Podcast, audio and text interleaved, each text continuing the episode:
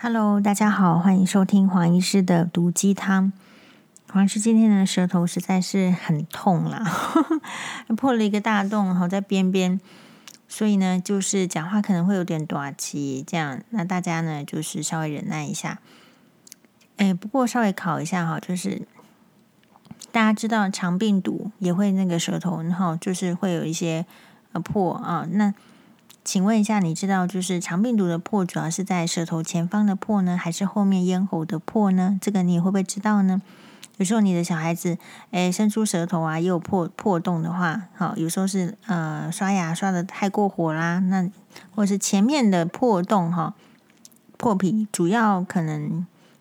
还不见得跟肠病毒相关。好，所以这个是肠病毒主要的那个 ulcer oral ulcer，它是在比较咽喉后方的，这个给大家做一个参考。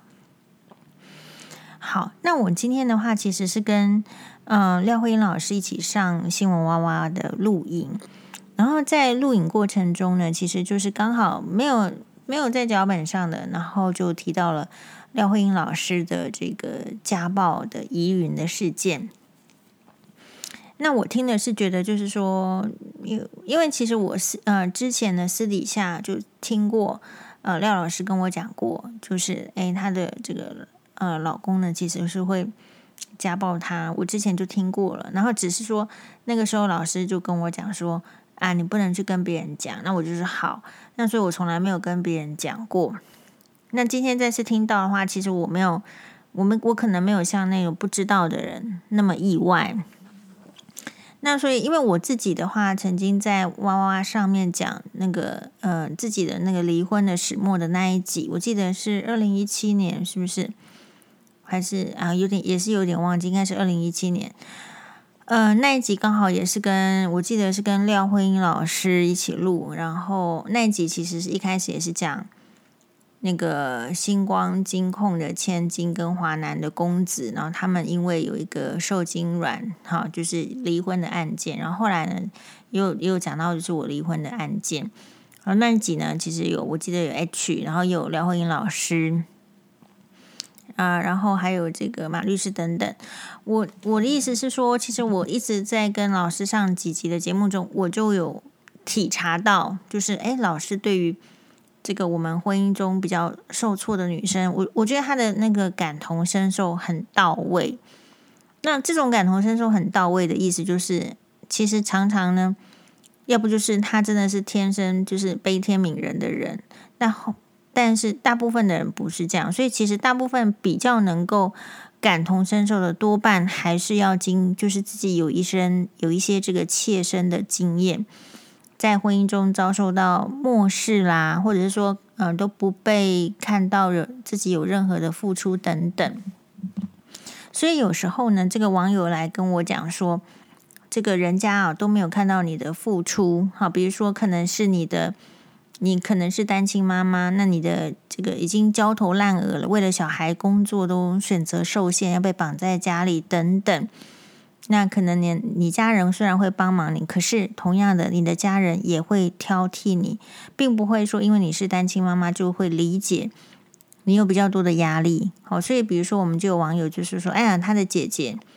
其实每个月都会来帮他带小孩，可是他的姐姐并没有生小孩，所以其实。只会，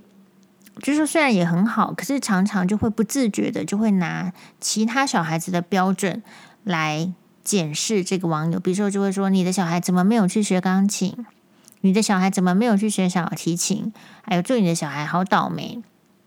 当然，本来这种话呢是可以，只是说限于亲人之间说。其实，呃，不过我觉得大家可能要互相提醒，就是。我觉得做做亲人、做姐妹或怎么样，你讲的话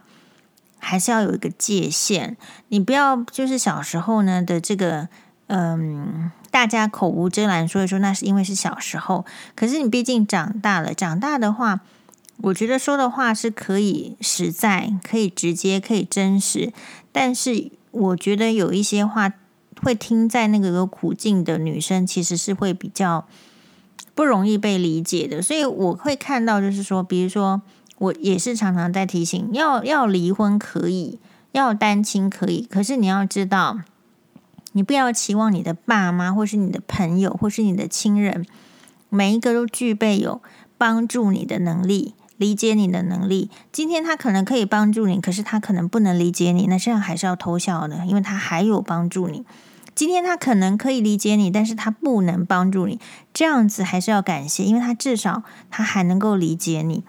好，那至于说对不了解你又不帮助你的人，我觉得是本来就可以踢出生活，因为你的生活其实已经够忙碌了，不不需要再在意那样的人的看法，而且前面两种人已经呃。可能是单一理解你的，或是单一帮助你，也其实很可能会造成你一些心理上的一些负担，因为相处就是会造成冲突嘛。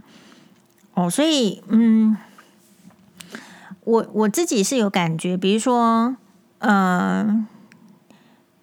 有时候人家我不晓得大家有没有这样子的发自内心的感受，就像我们今天在那个吃冰的直播的时候，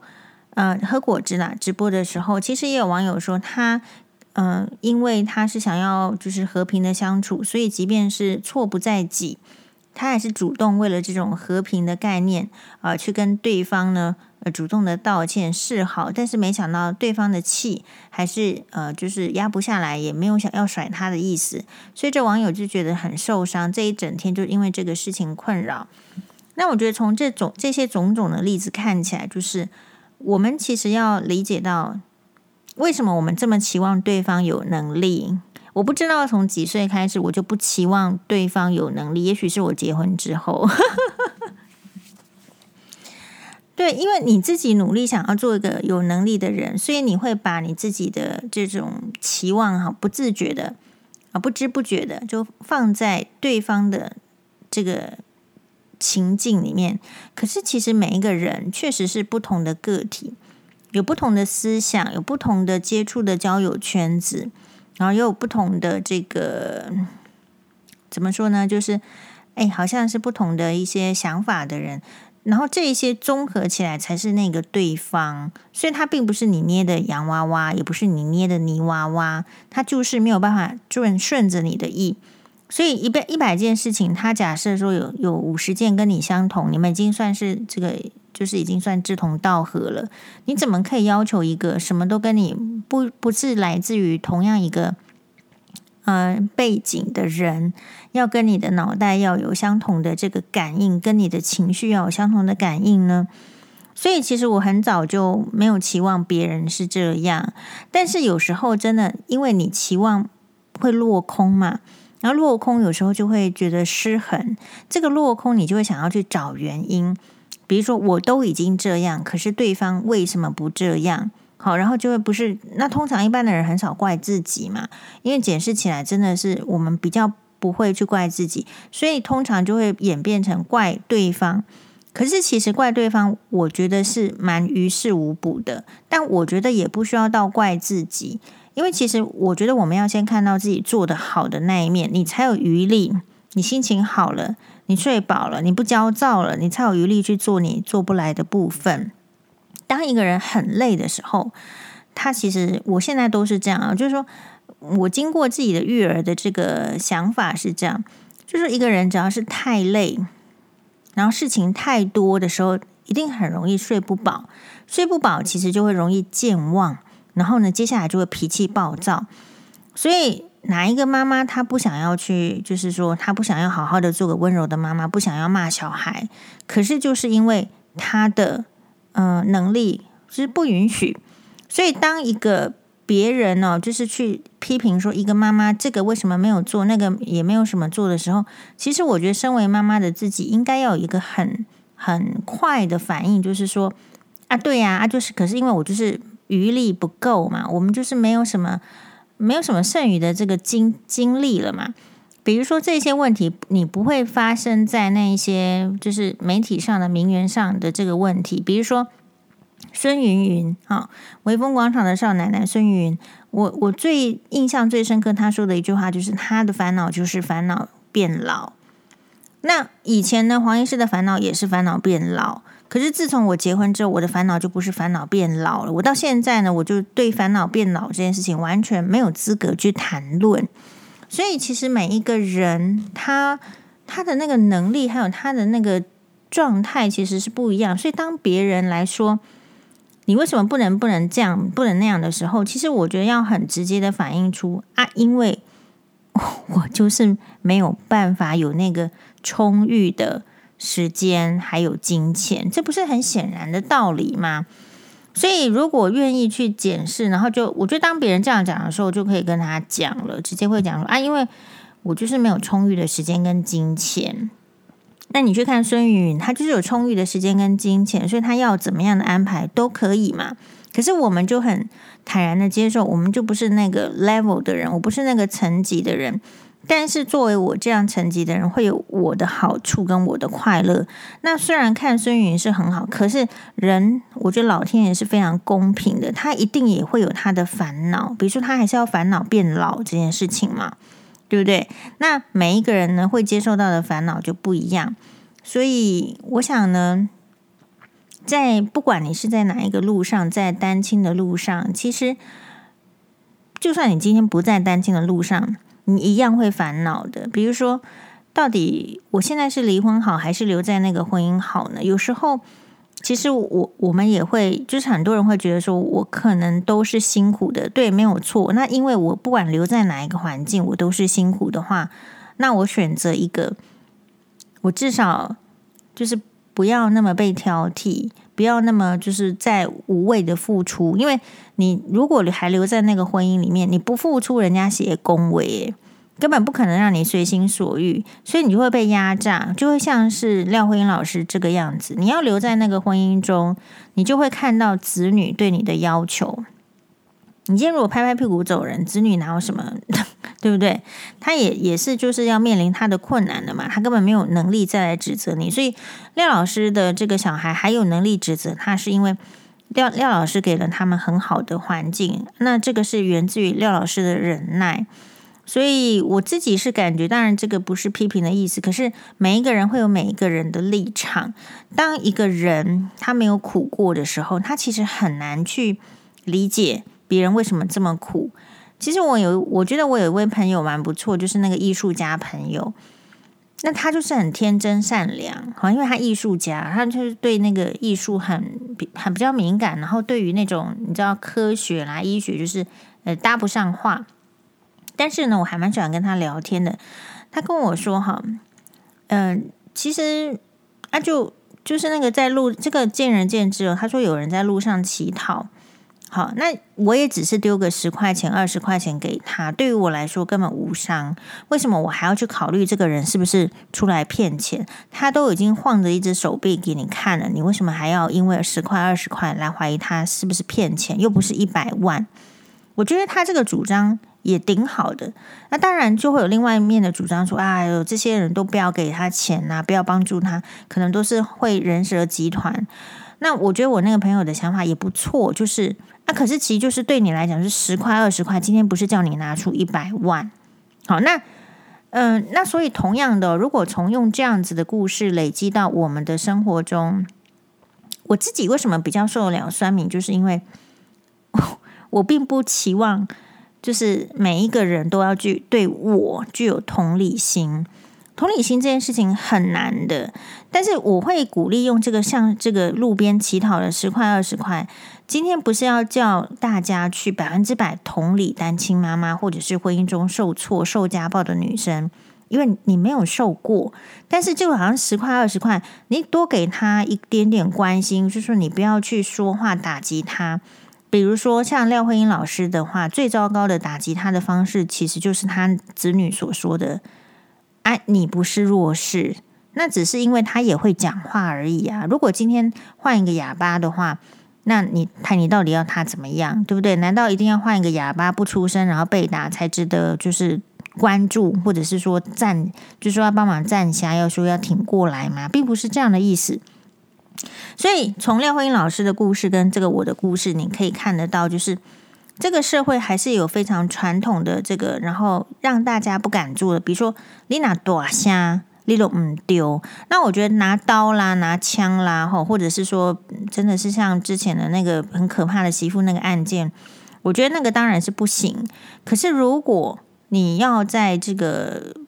这个逆境中，你说你还希望他是逆境，然后还要笑眯眯的讲出他内心的痛苦，然后他受到那么多委屈不出来骂，那为什么我们都一直听到男生在骂三字经呢？对不对？可是我们不允许女生去骂什么，对吧？好，所以这些都是一些情绪上的一些反应。我觉得这个社会还是不由自主的，女性自己框架了自己，但是也有很多人是帮凶。好，所以我们这边呢，就再次的，就是呃，呼吁不要再去迷信那一套。但是大家可能各自想法，我也很尊重了。好，就是不要再迷信，就是说一定要一个完整、完完整整的都不破裂的、不不离婚的家庭才是一个美满的家庭。因为其实如果绑在一起，可是大家都愁眉苦脸，甚至拿刀子互相砍来砍去。你其实只是在侥幸的过活而已，因为你不知道哪一天就会像这个，你知道夫妻感情不好了，不是他杀了他，他就是他杀了他，这不是不可能发生嘛？好，就像是那个，嗯，台中一个很非常可怕的媳妇，对不对？还泼泼的这个汽油，还是纵火，就是总而言之，就是两败俱伤。所以我觉得以现在的人，我觉得以前也许哈可能是媒体报道还不发达，现在的人我觉得很大的压力。什么样的压力呢？真的是经济是没有成长。我们昨天看的娃娃是讲说，你二十年前的这个家教打工的薪资跟现在是一样，那为什么？因为家长的薪资没有调，怎么可能允许补习班的费用调呢？所以这个是环环相扣。那那我又听到邓大哥。呃，郑大哥说了一句话很好，就是啊，对呀，啊，因为这家公司可以这样，另外一家公司就没有需要提提高薪水，所以永远大家处在低薪，可是通货还是膨胀啊！你你处在低薪，薪资没有涨，然后所有的要求标准都提高的时候，那大家心里能够不有压力吗？所以你看到很多的夫妻吵架，或者是爸爸妈妈，特别是爸爸妈妈在骂小孩的时候。我其实常常想到的就是，其实他没有余力。那我尽量避免这个部分，只是因为我知道这件事情了。在我发脾气之前，我就会知道说我没有余力。可是我没有余力的话，我既然就是你知道有很多的压力要上法院，还是怎么样被酸民骂，也许我是没有余力的。但是没有余力，那是我的事情，我不要把这个我没有余力的事情去。转嫁或者是呃发泄到别人的身上，这个是我一直在要求自己的。那我觉得不同的时间点，每一个人可以要求自己的东西不一样。比如说学生的时候，可能就是只有只能够要求自己好好的读书。然后像我我自己的话，其实我并不要求我自己好好的有什么好好的人际关系，这个很特别。因为人际关系哈，这个可以很多可以讨论，可是。我非常清楚知道，是我没有特别要求我我要具有好的人际关系，但是我要求我自己要做到怎么样的一个品格，比如说就不要说谎，嗯、然后呢，不要真心去嘲笑别人，好，然后呢，其实也经得起嘲笑。我觉得这个人格这样子，其实已经蛮蛮在社会上蛮够用的。你不要去嘲笑别人。然后你要经得起嘲笑，那你为什么可以不要去嘲笑别人，又经得起嘲笑别人？就是因为你自己有你自己的目标要走，然后你自己知道你自己的先天的限制在哪里。比如说，很多人其实就是不切实际，因为明明就是没有存款，或是家里也不可能有什么遗产，可是他老是做着老板梦，然后就会怪罪说家里的老婆没有出去赚钱，都是他在赚钱，都是老婆跟小孩阻碍了他这个。光辉的未来的这个前程啊，事实上，这种人就算没有老婆小孩，他也不可能有发达的一天。但是因为就娶了老婆跟小孩，突然有个怪罪的人，所以单亲妈妈或者是一般的妈妈也是都一样。我觉得我们当然是因为小孩子是比较没有没有那个多余的金钱可以放在自己的身上，然后也没有多余的时间真的去好好的放松什么。可是不要因此怪罪说。我我的这个时间呐、还有这个金钱，通通就挪在小孩子身上，那样子会产生不平衡的心理。因为你有，你可能会暗自期许有收获，也不一定。就像很多人会期许说，小孩子一定要念好书，然后念呃有好的工作，赚很多的钱，这样才可以呃奉养自己或是自己的老年才有依靠。但我觉得现代的年轻人呢，我们这一辈已经不可以有这样的想法了。我们我我觉得我们这一辈的想法就是说，如果自己的本身资源不够的话，就是尽可能是不是能够。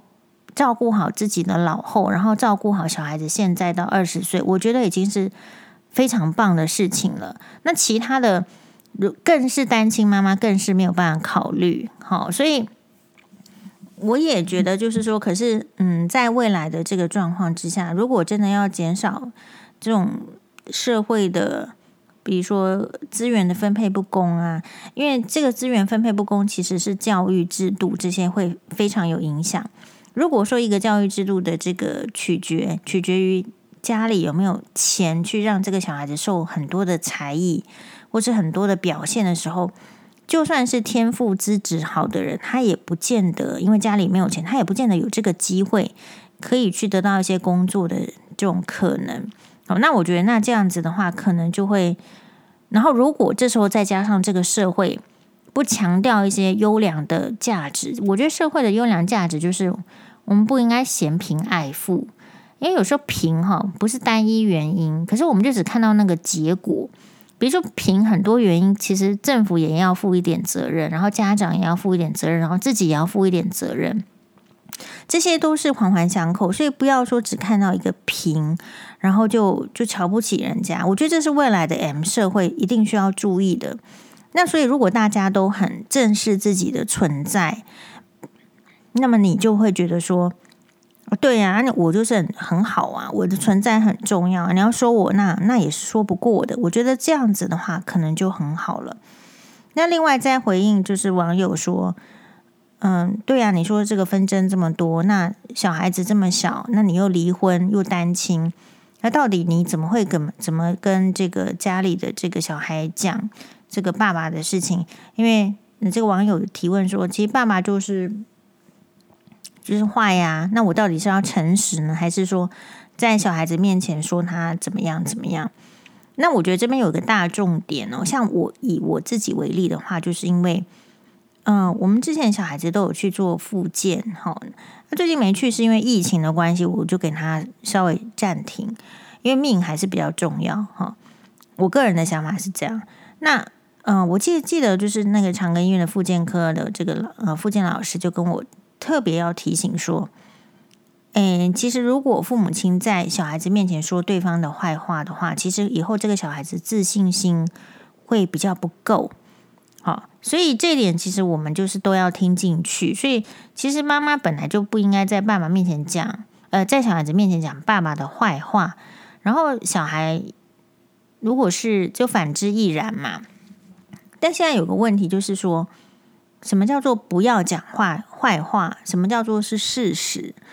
比如说，像我的小孩子，如果问说，为什么以前是住在这个爸爸家，那现在为什么是住分开住？其实我就会坦白跟他讲说，啊，其实就是因为是离婚。那为什么不住在一起？也就是要离婚，也是有缘由的。比如说，我会问问他们说，你会希望住在一个地方，然后我一直骂你吗？不会嘛，对不对？你要用自己贴身做例子啊，他就知道啊。你举别人来骂他，根本不知道，但他一定被妈妈骂过嘛，对不对？所以我就问他说：“那如果你住在一个地方，然后我每天都骂你，每天都看你很讨厌，然后每天都挑剔你，你会不会想要搬出去住？”那小孩子都说会呀。好，所以就用这点给他切入，然后我们也不要说谎嘛，你你不要让小孩子觉得你在骗他。然后另外就是说，我觉得。嗯，可能我会灌输小朋友，就是说这个不是坏，但是如果一个男生，一个爸爸，他没有去照顾、重视自己的老婆跟小孩的话，其实老婆跟小孩子跑走也很正常。那你跑走的话，就没有自己的完整的家庭。好，那你其实就会比较没有那种就是家庭的温暖。那如果我们是重视爸爸妈妈、重视家庭温暖的人，那就要避免这样子去对别人，这个就是我在教学，所以不是说要坏，所以欧巴很很很暖男，很贴心。我不知道是不是因为稍微有这样子给他灌注，你不用去讲说因为坏，所以分居了，所以离婚了。好，或者是说，所以不相往来了。可是你要告诉他说，如果你有这些行为，你将来的老婆是有可能跑掉的，那你就必须要承担你自己生活，你要自己孤独，然后没有人跟你在一起，你 OK 不 OK？好，所以我想这样子呢，讲到这样的程度，其实小孩子也听懂了嘛。那另外一方面，也就让他知道说，至少不要说是我们去教他怎样，但是有一个初步轮廓的启发，让他自己去想。好，呃，因为我自己会在这个分开的教育，就是说单亲家庭的教育，我特别去，我特别注意，就是你看，如果你听到我跟呃双八在讲 podcast 也是。我尽量不要给他单一式的观念跟教育，单一式的观念跟教育都是源自于爸爸妈妈很忙，没有时间跟你讲话，所以我说什么你就要听，或是我很烦，然后所以你你不要再问我了，然后你你就是听我的就对。但我对双妈有个教育就是，好，你尽量问，你一直问，你一直问，你问到我不懂的，我会说，哎、我不懂哦，我那我可能要，我们可能要查上网查资料。我会直接这样讲，那那前提是什么？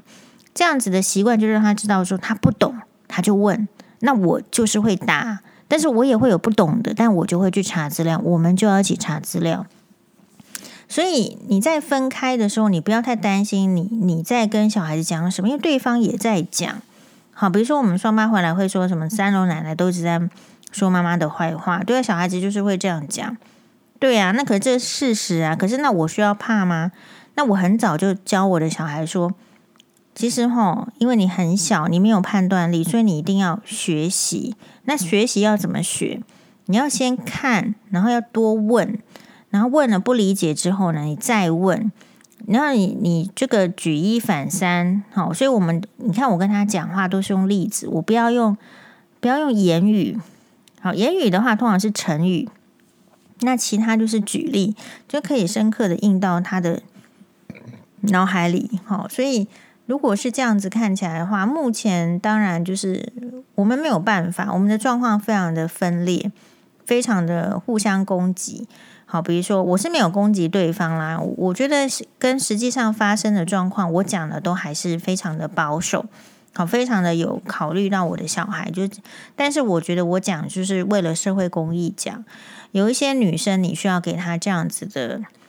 鼓励就说：“哎，也是有这样的事情，然后也是可以这样想看看。我并不是为了那些幸福的女生出来讲这些事情的。好，那所以有些，但是呢，我很多事情其实已经是轻描淡写过去了。如果实际上再回过头来去看，其实也真的是蛮不堪的。好，所以呃，就是让小孩子知道说，没有关系，你会听到坏的话，但是你要去分辨去想。”然后你来接受，你来选择。我发现呢，当我把选择权交给小孩子的时候，他会更愿意去学习，更愿意去分析，因为他要选择，不是我要选择给他。那这个过程中是他要选择，他才会动脑筋去想。所以我说，你可以选择听进去这个三龙奶奶的话，那你也可以选择不要听进去。那前提是。你要有能力分析，所以你会看到欧巴其实分析能力还不错吧？我一直在教他看到事情就是要分析，而不是只有看到表，就是表象。哦，那嗯，那欧巴这样做的时候，辛巴作为他的弟弟，也就会不会说跟不上。虽然说他两个人个性不一样，然后就他们两个之间可能就会有这样互相的带动跟启发。好，希望这样子有回答到我们网友的问题哦。好，感谢大家，拜拜。